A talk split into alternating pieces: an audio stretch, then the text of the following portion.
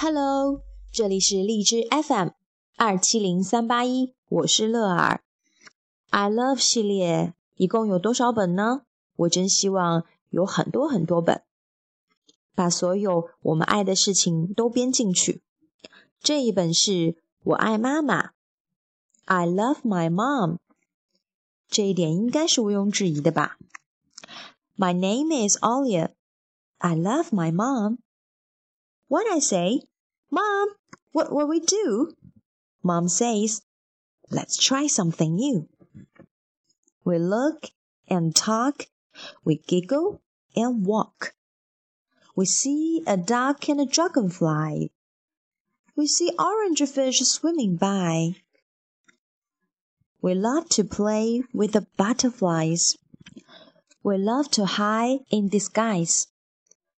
At home, we rest our little feet, and Mom gives me a special treat. Mom says, Is that a fish I see? No, Mom, it's me, Ollie B. But what I love best is my kiss goodnight. I love my mom. Sweet dreams, night night. 好了，这本也读完了，晚安。